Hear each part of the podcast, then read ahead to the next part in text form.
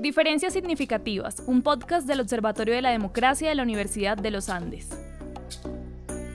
En el que analizaremos las opiniones, creencias, actitudes y percepciones de los colombianos sobre temas como la democracia, las instituciones, el sistema político, la seguridad, la paz y la reconciliación. En el episodio anterior les contamos algunos de los resultados de la muestra nacional Colombia 2020, un país en medio de la pandemia. En esta segunda parte traemos más detalles de las persistencias y los cambios en la opinión de los colombianos, cómo el impacto de la pandemia cambió algunas percepciones sobre los problemas del país, cómo está la satisfacción con la democracia, las actitudes hacia la mujer, los roles tradicionales de género, tanto en el ámbito privado como en el público, la persistencia de reglas de masculinidad y el mayor apoyo a los acuerdos de paz y la disposición a convivir con excombatientes.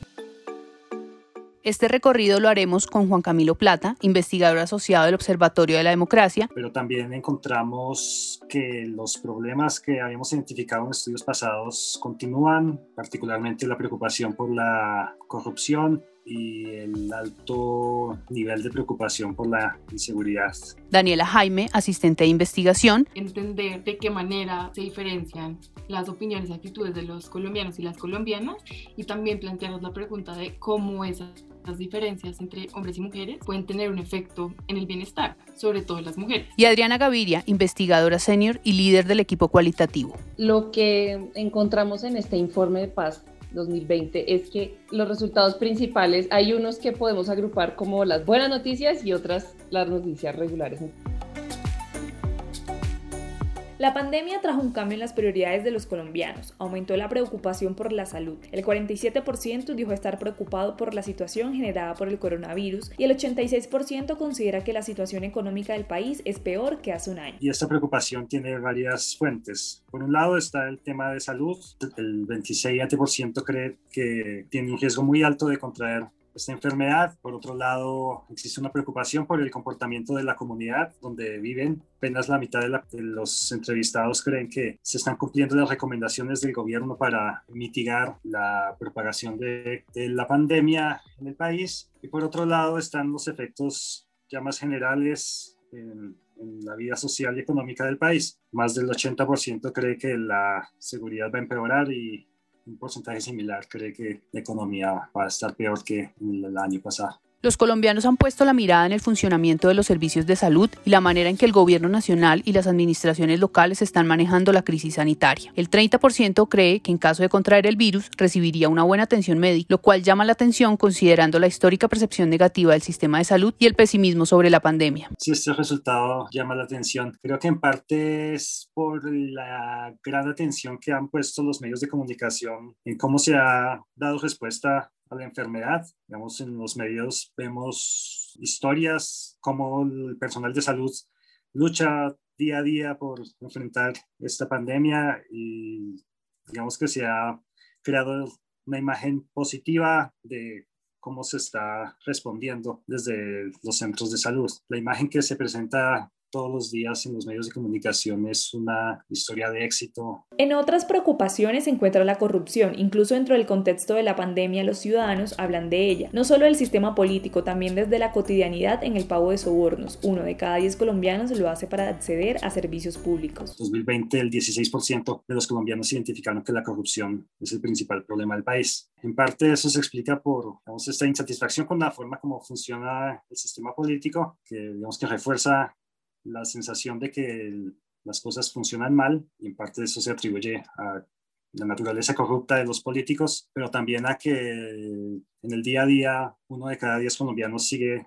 experimentando la corrupción y teniendo que pagar sobornos para acceder a servicios otro hallazgo interesante es que la satisfacción con la democracia alcanza una caída histórica. Solo el 18% dijo estar satisfecho con este sistema de gobierno. Sin embargo, aún el 57% de los colombianos la considera la mejor forma de gobierno. Sí, en parte esto se explica porque la satisfacción con la democracia es una opinión que responde a a la experiencia cotidiana con el funcionamiento del sistema político. Puede que en el día a día estamos inmersos en, en este debate entre los opositores y quienes apoyan al actual gobierno. Y en ese debate todos pues quienes se oponen van a tener una percepción de que el sistema falló por haber elegido a quien nos está gobernando en este momento. Eso no implica que estemos dispuestos a favorecer otras formas de gobierno, digamos, a renunciar a, a, que quien nos gobierne sea elegido democráticamente. Las instituciones como la presidencia, el Congreso y las Cortes sufrieron una caída en la confianza que tienen los colombianos en ellas. Considerando la caída generalizada, resalta principalmente la pérdida de confianza en la presidencia. La excepción a esta tendencia fueron los gobiernos locales que registraron la mayor confianza. El 53% de los ciudadanos dijo confiar en las alcaldías. Pues la caída en, el caso del presidente se explica porque en parte ya se le acabó la luna de miel, digamos, ya lleva varios años en el, gobierno y ya es hora de que dé resultados y los ciudadanos al parecer no están percibiendo un gobierno efectivo en solucionar los problemas. Eh, la excepción a esta tendencia es la confianza en las alcaldías. Este contraste entre alcaldías e instituciones nacionales se explica en parte porque puede que se perciba que las instituciones nacionales son las que están metidas en este, en este debate entre opositores y quienes respaldan al actual gobierno, y mientras que las alcaldías han logrado mantenerse un poco aisladas de, de esa controversia. En temas de paz, la mayoría de los colombianos sigue apoyando la salida negociada al conflicto. Siete de cada diez colombianos prefieren una salida negociada con la guerrilla. También aumentó el apoyo al acuerdo. Desde que se firmó, el 2020 fue el año de mayor apoyo. El 51% de los colombianos dijo respaldarlo. Primero, la mayoría de los colombianos sigue apoyando la salida negociada al conflicto. Esto ya lo hemos visto en estudios anteriores y hoy en día, con el estudio 2020, siete de cada diez colombianos prefiere una salida negociada al conflicto con la guerrilla en contraste con el uso de la fuerza militar. Otra buena noticia, ha aumentado el apoyo al acuerdo de paz. Cuando se firmó en el 2016, solo 4 de cada 10 colombianos lo apoyaban. Hoy en día la mitad, 5 de cada 10 colombianos, apoyan el acuerdo de paz que se firmó. Otra buena noticia, cada vez más los colombianos ven posible el perdón y la reconciliación con los desmovilizados de grupos armados. Cuando se firmó el acuerdo, uno de cada dos colombianos veía posible el perdón y la reconciliación. Hoy en día es la mayoría, es el 66% de los colombianos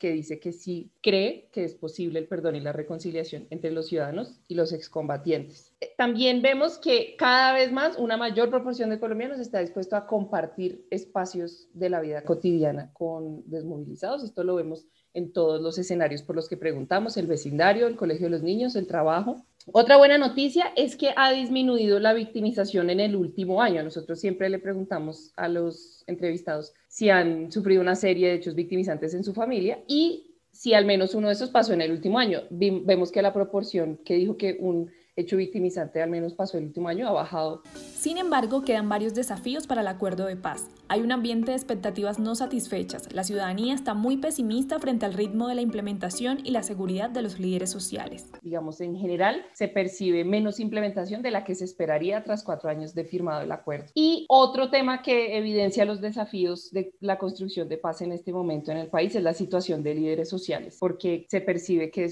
la situación de seguridad de los líderes y defensores de derechos humanos ha empeorado en el último año, digamos, la mayoría de colombianos percibe eso. Se percibe poco compromiso del Estado con la protección de estas personas, a pesar de que la mayoría de los colombianos consideran que el trabajo de ellos es importante para la democracia. Entonces, en, en conjunto, estos resultados muestran como un panorama agridulce donde hay motivos para pensar que el país está andando hacia una, la construcción de una paz estable y duradera, pero también hay desafíos. No todos los componentes del acuerdo tienen el mismo apoyo de los colombianos. Las propuestas que tienen enfoque rural e impacto en la comunidad han sido los más apoyados. Los componentes relacionados con la participación política y la justicia transicional tienen menor aceptación. Frente al acuerdo de paz, un primer resultado importante, los componentes que, que tienen algún enfoque rural o que benefician a la población más afectada por el conflicto son apoyados mayoritariamente. Es decir, la sustitución de cultivos ilícitos la apoya 7 de cada 10 colombianos. Los PEDET, que sabemos que son la, como la herramienta de implementación del acuerdo en los territorios, también apoyados por 7 de cada 10 colombianos aproximadamente. Y las curules de paz, que sabíamos que eran sillas reservadas en el Congreso para las poblaciones más afectadas por el conflicto, también tienen un apoyo mayoritario de 68% entre los colombianos. En cambio, otros componentes son apoyados por una minoría, como por ejemplo la JEP, el y esto lo hemos visto en estudios anteriores, el componente de justicia, es apoyado apenas por el 38% de los colombianos y el componente que menos apoyo tiene, que también lo hemos visto en estudios anteriores, es la participación política de las FARC. Solo uno de cada cuatro colombianos lo apoya. Y aunque se ve que ha aumentado la confianza en el partido político FARC entre 2018 y 2020, digamos, se duplicó. Sigue siendo muy bajita porque en 2018 6% de los colombianos dijeron que confían en el partido político FARC, en 2020 es 13%, sigue siendo como más o menos uno de cada diez. Sí creo que una percepción de mayor implementación puede incidir en el apoyo. Sin duda el país ha cambiado de 2016 a la actualidad. Puede cambiar la opinión de los colombianos sobre la justicia transicional luego de las últimas decisiones que ha tomado la Justicia Especial para la Paz, que ha cambiado en el país y en la opinión de los colombianos para que haya un mayor apoyo al acuerdo? Lo primero es que ha bajado la victimización en el último año. Entonces, como les decía, nosotros le preguntamos a las personas por una serie de hechos victimizantes en su familia y después les preguntamos si al menos uno de esos hechos fue en el último año. Y vemos que entre 2018 y 2020 bajó de 7% de las víctimas que dijeron que al menos un hecho victimizante fue en el último año, en 2020 solo fue el 4%. Entonces uno sí ve que parecería que, que, está disminuyendo esa victimización y de la mano de este resultado vemos algo muy importante y es que nosotros además preguntamos cuál fue el actor armado que fue responsable de los hechos victimizantes que las personas reportaron. Y en esto vemos una caída drástica en la proporción que dice que la guerrilla fue el actor armado que fue responsable de los hechos. Entonces, en 2016, el 60%, la mayoría de las víctimas decían que la guerrilla era el actor responsable. En 2020, estos se redujo a la mitad, al 27%, frente a las amenazas a la, seguridad y la, la exposición a la victimización, la guerrilla ha perdido importancia. Posiblemente esto explique por qué aumenta el apoyo al acuerdo, porque esto se puede interpretar como un resultado del apoyo al acuerdo. Otro resultado de los responsables que es interesante resaltar es que la proporción de colombianos que ha dicho que la victimización ocurrió en manos de otros actores, es decir, los que no, no están en nuestra lista, se ha mantenido estable. Entonces, nuestra percepción es que, claro, la guerrilla perdió importancia como actor, pero ha habido otros grupos y, y, como una violencia tal vez menos organizada, que la identidad de los actores no es tan clara, que tanto en el 2016 como ahora es, es la misma proporción, es el 20%, sigue victimizando a la población. Tal vez en este contexto uno no entienda por qué la población tiende a apoyar más un acuerdo de paz que, que parecería estar eliminando a ese actor armado de, de la victimización. La mayoría de los ciudadanos reconoce el trabajo de los líderes sociales para la democracia. Seis de cada diez colombianos consideran que la situación de seguridad de estos líderes ha empeorado en el último año. Lo que muestran los datos es que los colombianos están preocupados por esta situación porque la mayoría consideran que el trabajo de los líderes es importante para la democracia colombiana, el 80% de los colombianos pero también la mayoría percibe que su situación de seguridad es, peor que el último año. El 64% cree que ha empeorado la situación de los líderes sociales en los últimos 12 meses. Y la mitad de los colombianos creen que esa situación de los líderes los afecta a ellos, afecta a sus comunidades. Y la minoría, solo el 42%, cree que el Estado está comprometido con protegerlos. También se ha visto una transformación en el tiempo sobre la opinión hacia los excombatientes y la posibilidad de convivir con ellos. El 78% dijo estar dispuesto a ser vecino de un excombatiente. Entonces, en todas las dimensiones por las que preguntamos, vemos una mayor disposición. Por ejemplo, en el vecindario, en 2016, uno de cada dos colombianos decía, bueno, yo sería vecino de un desmovilizado. Hoy en día la mayoría, es el, casi el 80% de los colombianos están dispuestos a ser vecinos. Un patrón similar vemos en el trabajo. En 2018 no podemos comparar con 2016 porque la pregunta cambió, pero si lo comparamos con el 2018 vemos lo mismo. Un 46% de colombianos, es decir, la mitad, estaba dispuesto a compartir su espacio laboral con un desmovilizado. Hoy en día es el 60%, la mayoría. Y también vemos este mismo aumento en el escenario más íntimo, que es en el que en otros estudios hemos visto que una menor proporción de colombianos está dispuesto a convivir, que es en el colegio de los niños, es decir, a probar que en el colegio donde estudian sus hijos también estudien hijos de excombatientes. En 2016 era 47, en 2020 subió a 53, digamos, sigue siendo el espacio en el que una menor proporción de colombianos está dispuesto a convivir, pero ha aumentado con respecto al momento en el que se firmó el acuerdo. Ahora, considerando el creciente apoyo al acuerdo de paz, es importante entender cómo se percibe su implementación. ¿Qué tanto de, de lo que se firmó se debería haber puesto en marcha? Cuatro de cada diez colombianos consideran que mucho. Y igualmente, 4 de cada 10 consideran que poco y, y solo como el 20% creen que, que la mitad. Esas son las tres categorías, poco, mucho, la mitad. Y si contrastamos eso con qué tanto se ha puesto en marcha, vemos diferencias grandes. Entonces, yo les decía, 4 de cada 10 cree que se debería haber implementado mucho después de cuatro años y solo uno de cada 10 percibe que se ha implementado mucho. Y si hacemos estos cálculos con las personas que creen que poco se debería haber puesto en marcha y poco se ha puesto en marcha, se ve un resultado igual. Cuatro de cada diez cree que poco se debería haber puesto en marcha y siete de cada diez creen que poco se ha puesto en marcha. Entonces, este es un resultado muy interesante porque la mayoría de los colombianos, siete de cada diez, percibe que poco se, se ha puesto en marcha.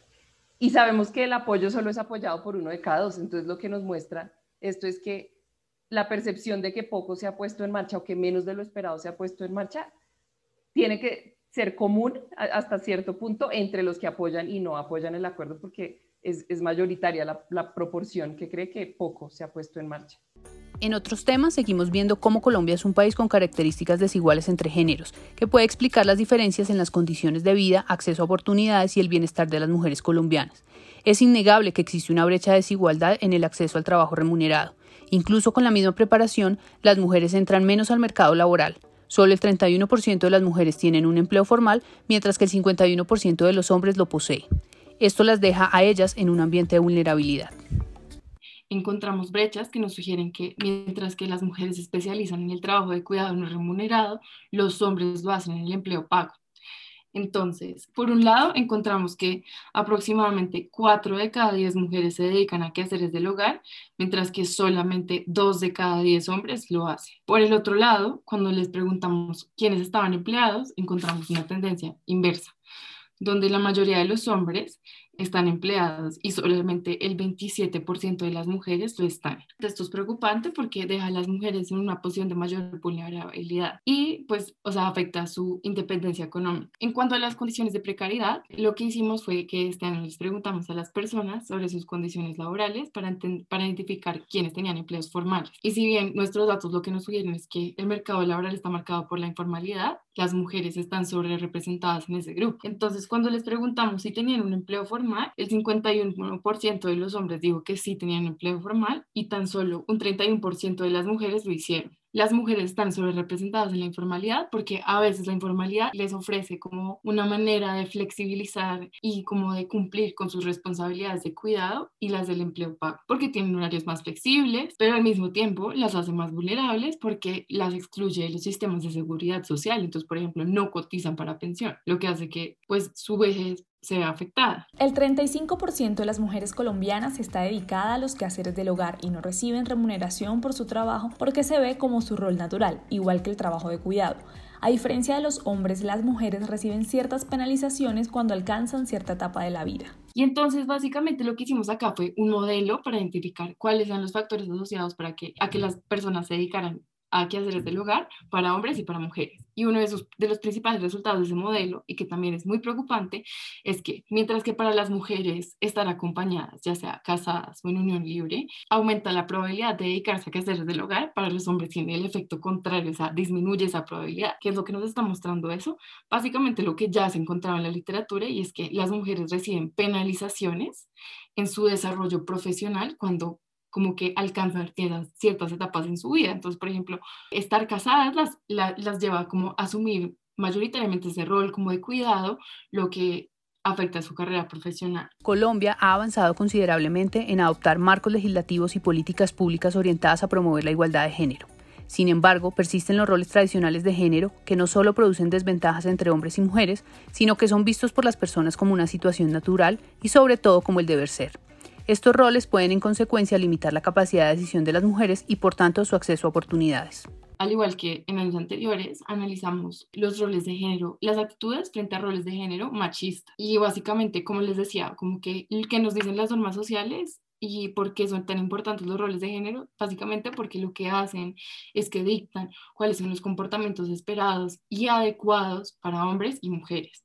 Entonces, eso limita la capacidad de las personas para tomar decisiones como las expectativas y cuáles son sus metas de vida pueden estar determinadas por estos roles de género. Entonces, básicamente lo que hacemos es dividirlos en las actitudes que tienen que ver con los roles de género en el ámbito privado y en el ámbito público. El 34% de las mujeres y el 36% de los hombres aseguran respetar los roles tradicionales de género, hombre como proveedor y mujer como cuidadora del hogar.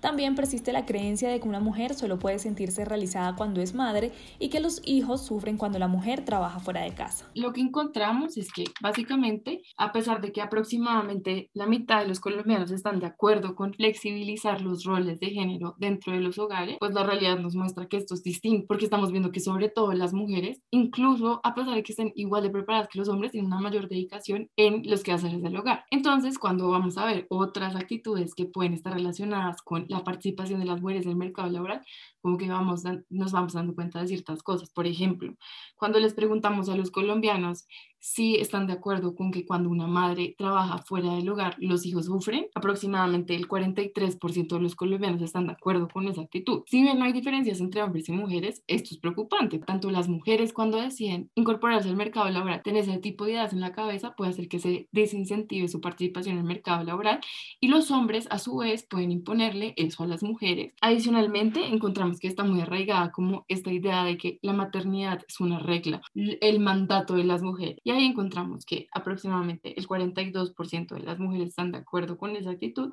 y el 36 9% de los hombres también lo están. O sea, aproximadamente 4 de cada 10 colombianos están de acuerdo con esta actitud. En el ámbito público se encontraron dos brechas, una en la percepción de si la opinión de la mujer es tenida en cuenta para solucionar un problema en la comunidad y otra en que las mujeres son mejores líderes políticos que los hombres. El 70% de los hombres está convencido de que las mujeres están siendo incluidas en la resolución de los problemas en su comunidad, mientras que solo un poco más de la mitad de las mujeres así lo considera.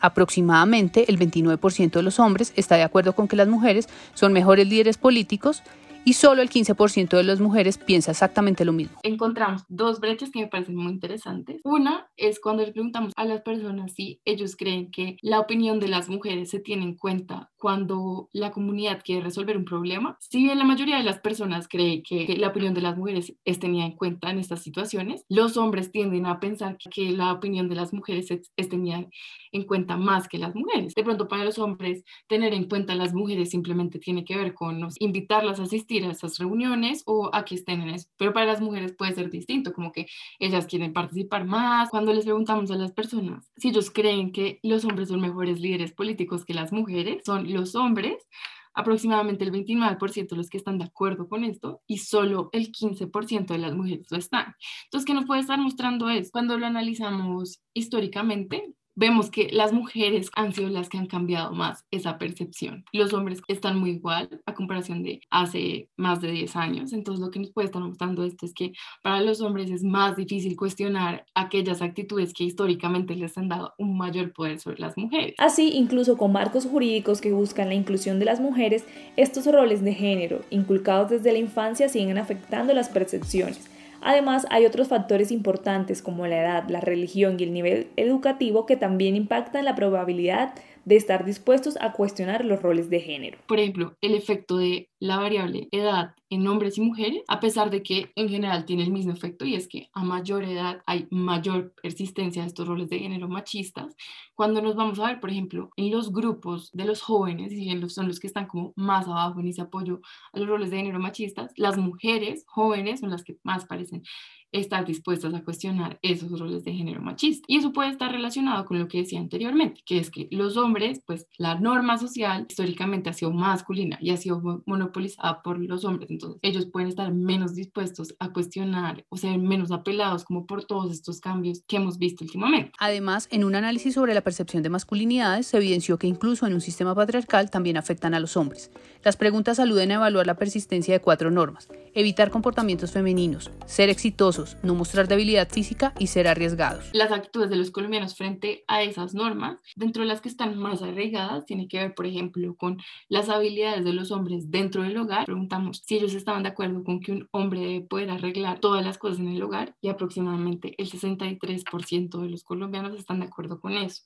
Además, eh, otra de las actitudes más persistentes tiene que ver, por ejemplo, con si los niños deberían jugar con carros o con muñecas. Y específicamente, el 55% de los colombianos está de acuerdo con que los niños deberían jugar con carros, no con muñecas. Y lo que vemos es como ese rechazo a que los niños adopten comportamientos que se consideran femeninos. También para identificar como el efecto de diferentes variables, la persistencia de estas reglas asociadas a la masculinidad, hicimos un análisis similar al de los roles de género. Realmente lo que encontramos es muy parecido porque encontramos que así sean los hombres los que se vean interpelados por eso, los que ellos o que su comportamiento se vea limitado por esos roles de género, ellos tienen estas normas, son más rígidas en ellos que en las mujeres. Igual que con los roles de género machistas, la edad y la educación son las variables más importantes. Son variables que nos muestran que hay oportunidad para el cambio. Las mujeres tienen más confianza en las diferentes ramas del poder, sobre todo en el presidente. Cuando se le preguntó a los encuestados si estaban pensando votar por un candidato diferente al del partido del presidente, las mujeres son quienes menos manifestaron pensar de esta manera. En participación política tienden a estar más en juntas de acción comunal y en los comités de mejora. Las mujeres parecen tener un mayor como nivel de apoyo al sistema político. Y aparte de eso, cuando les preguntamos frente a su confianza en diferentes ramas del poder, las mujeres son quienes más confían en el presidente.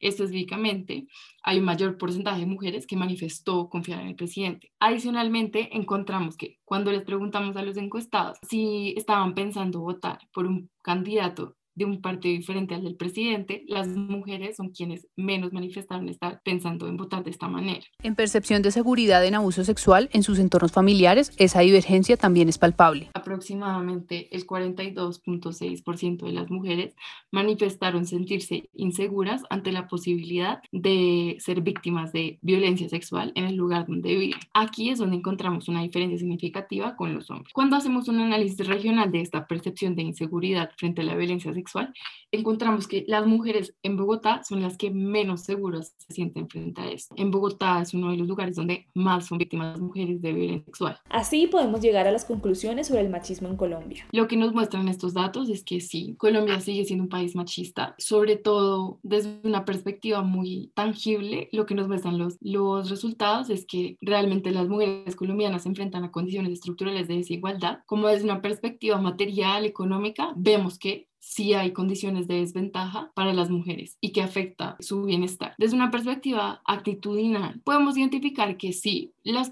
las actitudes de los colombianos y las colombianas han cambiado, pero vemos que son las mujeres y sobre todo las mujeres jóvenes las que más han estado dispuestas a cuestionar estos roles de género. Los hombres, a pesar de que los jóvenes y los que tienen mayor educación parecen también cuestionarlos, no lo hacen en la misma medida. Entonces siento que lo que nos está mostrando esto es que sí, hay espacio para el cambio, pero todavía falta. Y todavía falta sobre todo que los hombres colombianos se sientan interpelados por las luchas, sobre todo que han encabezado las mujeres jóvenes y que estén dispuestos a cuestionarse esas actitudes que históricamente les han dado mayor poder no solamente sobre las mujeres, sino por, sobre otros hombres. Entonces, yo creo que sí, Colombia sigue siendo un país machista, pero hay espacio para el cambio y deberíamos aprovechar cada vez más la existencia de marcos legislativos favorables para la igualdad entre hombres y mujeres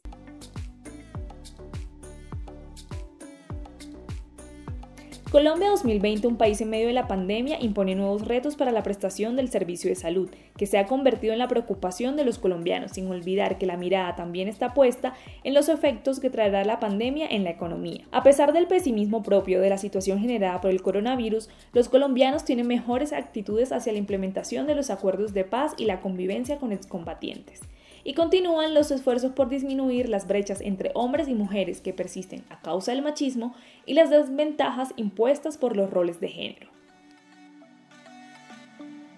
Este es un podcast del Observatorio de la Democracia de la Universidad de los Andes. Dirección, producción y edición, Fanny Medina, Ana Villalba Castro y Catalina Barragán, con la colaboración de Valentina Ibarra.